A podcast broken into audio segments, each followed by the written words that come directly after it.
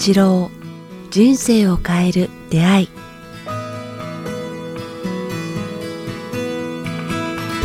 こんにちは早川洋平です。北川八郎人生を変える出会い。今日は108回です。北川先生よろしくお願いします。よろしくお願いします。先生こう毎度すごいなと思うんですけど結構映画見てますよね。あそうですね。結構映画を見ますね。それと結構本を読みますねそうですよね。バンバン本読みますね。なんかまあその映画にしても本にしてもですけど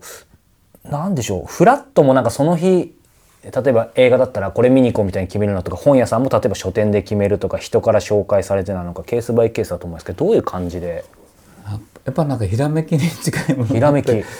人から紹介されたり面白いですよという本を紹介されたり、まあ、本屋で行ってなんかそこだけ光ってる部分に行ったらその本を見つけたりとか不思議なことはありますね。じゃあ絶対あのしょ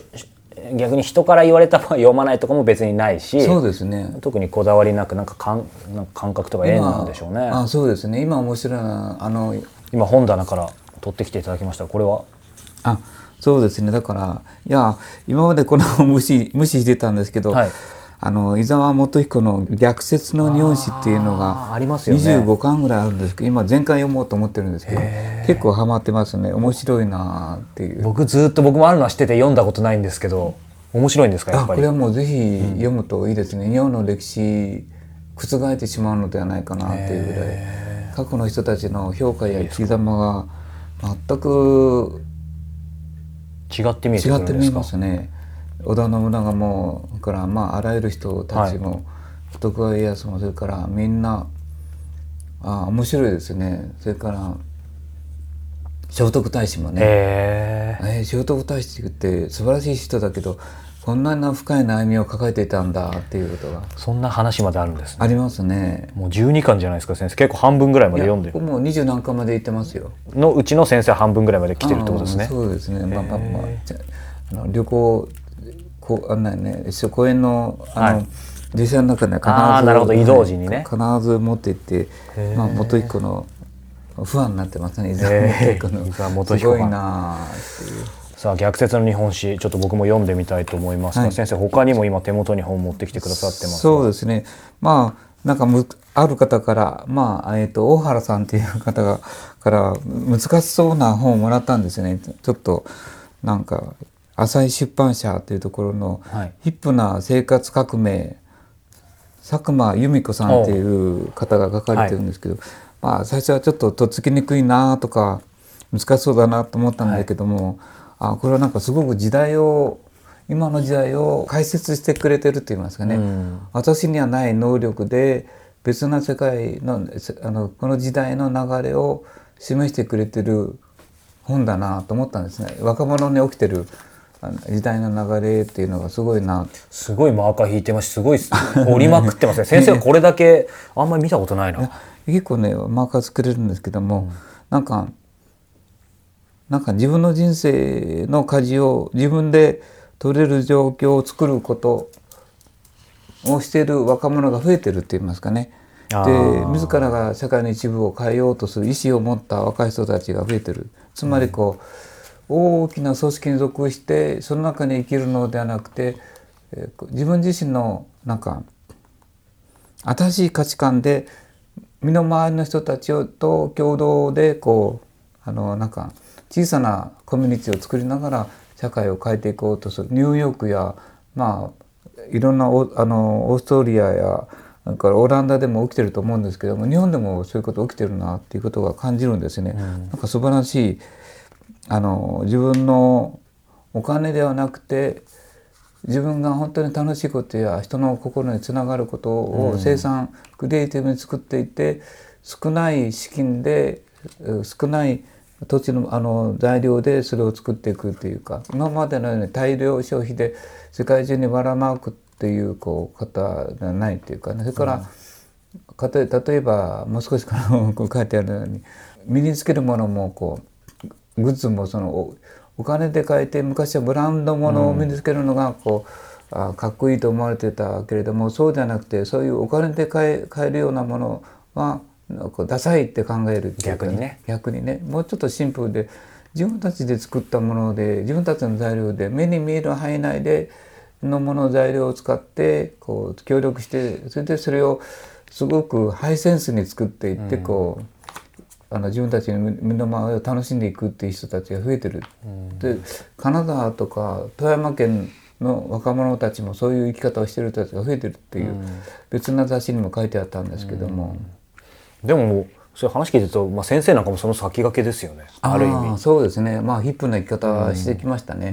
あごく農業をしながら陶器を作りながら、ね、本を野書きながら。菜の釉薬でしかも。そうですね、野菜えー野菜の中でもトマトとナスビとかを使って、身の目周りのもの目に見えるものからこう土で生産、あの作っていってとか、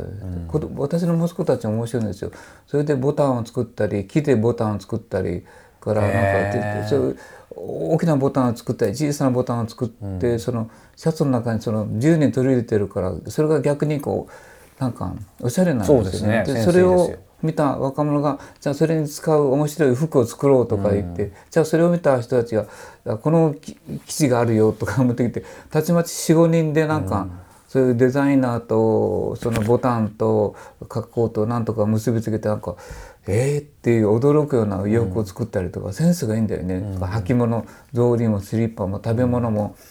カレーライスなんかもとっても上手な自分たちのこう下に合うというかね、つく大きなあの会社のカレーライスカレー粉を使わないで自分たちで作った材料でカレーを作るとか、すごいなと思うようなことも今日本でも起きてますねこのヒップな生活革命。うん。でこの佐久間さんの方がとても面白いのでこれは今の若い時代の先端のことをちゃんと解説うんする本だと思いますね。そうですね。自分たちと似た価値基準の人たちが集まっていく。それはお金に重い手を重きを置くのではなくてこう生き方と才能とクリエイティブな美しさにこう重きを置く人たちが増えてきた、もちろん地地球環境を良くしようという意識のもとにというかね、我々大人のがダメですね。大きな組織に行ってなんかあ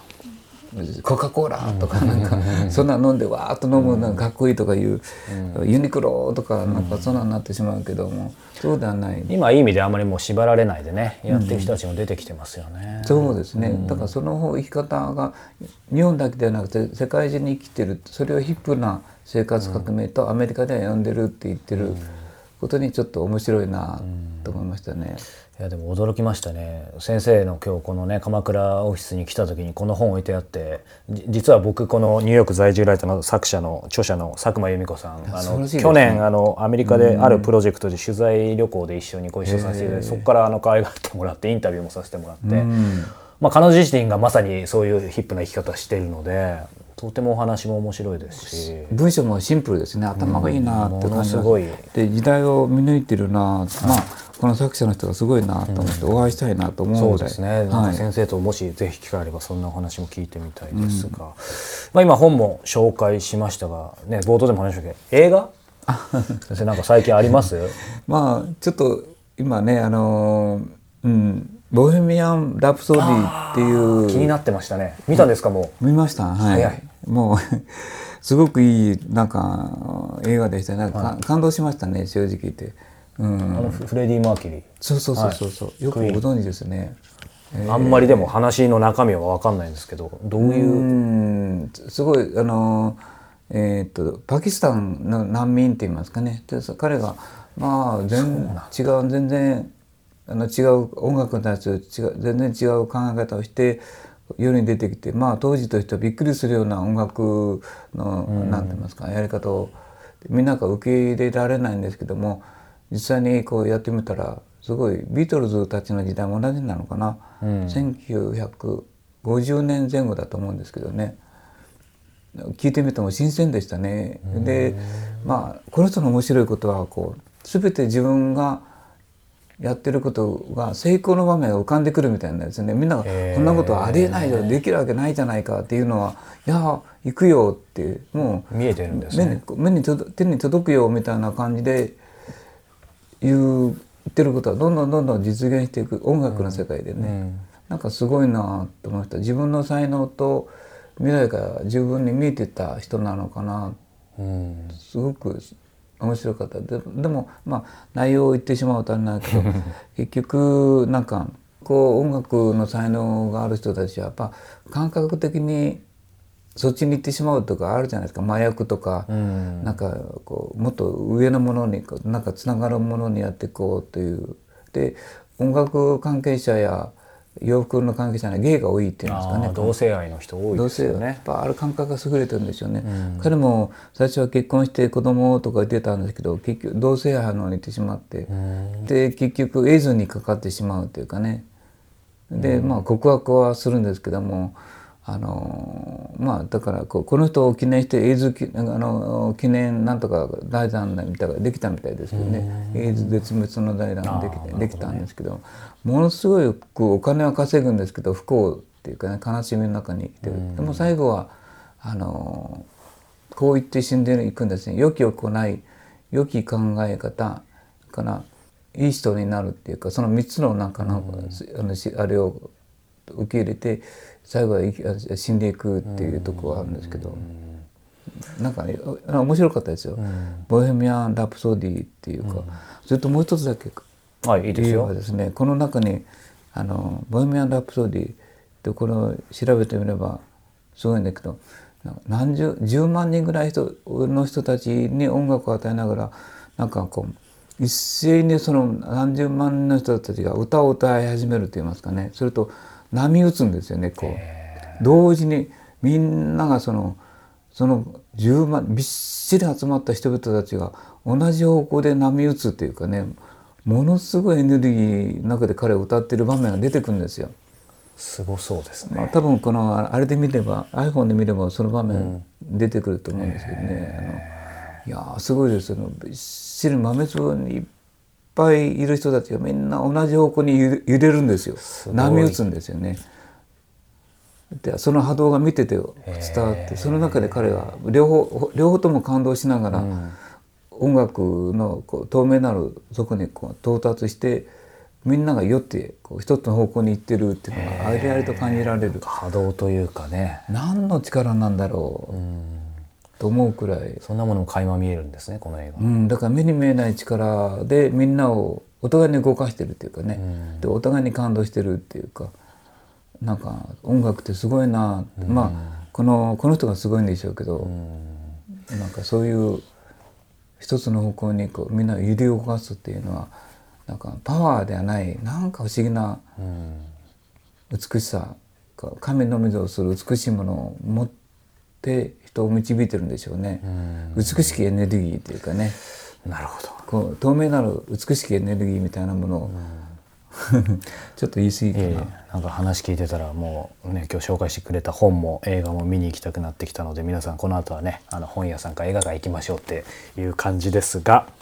さあ、えーこの番組では皆様からのご質問ご感想を引き続き募集しております詳しくは北川八郎ホームページもしくはメールアドレス北川アットマークキクタス .jp 北川アットマーク KIQTAS.jp までお寄せください。さあそして、えー3月ですね。3月8日から10日2泊3日で先生また断食会。あそうですね。断食はぜひおすすめですね、まあ、人生目覚めるというかね、僕が言ってるような感覚の方向にみんながつながっていくっていう経験をしますね、断食は絶対おすすめですね。また霧島っていうのがなんかいいですね。いいとこ匂いの味わいのねもう本当に清涼な空気というかスパーンとこう澄み渡った空気というかねエネルギーのあるところですね日本の有数な、うん、これいつも思うんですけどこう僕もねあの断食会参加させていただいたり逆にタイミングで参加できない時あるんですけどやっぱりなんかそれいけるいけないっていうのはなんかその人のタイミングとかあるんでしょうねスケジュールとか。うん、やっぱいける人は素晴らしいと思いますね、やっぱ人生変わるから、だからまあその辺を覚悟して絶対行くぞっていう覚悟が必要かなと思いますね。でも本当貴重な機会ですし本当に文字通り人生変わると思いますのでね。あのスケジュールあるなん方はか世の中の決め方をだらだらと決めるのではなくてピシッとパキンと決める練習っていうかね。そうですね。決断ですうね。んパキンと決めるパキンという言葉に近い、そういう決め方をできるようになるといろんなことを引きつけるんじゃないかな、だだらだらとあどうしようああだとか自分の決断に今回もいけないとかなんか計算に走るのではなくてパキッパキーンと音がするような決め方っていうか。聞こえましたね僕は。ぜひ、えー、断食会の方も、えー、先生のホームページからチェックしてみてください今日は第108回をお届けしました。北川先生ありがとうございました。どうもありがとうございました。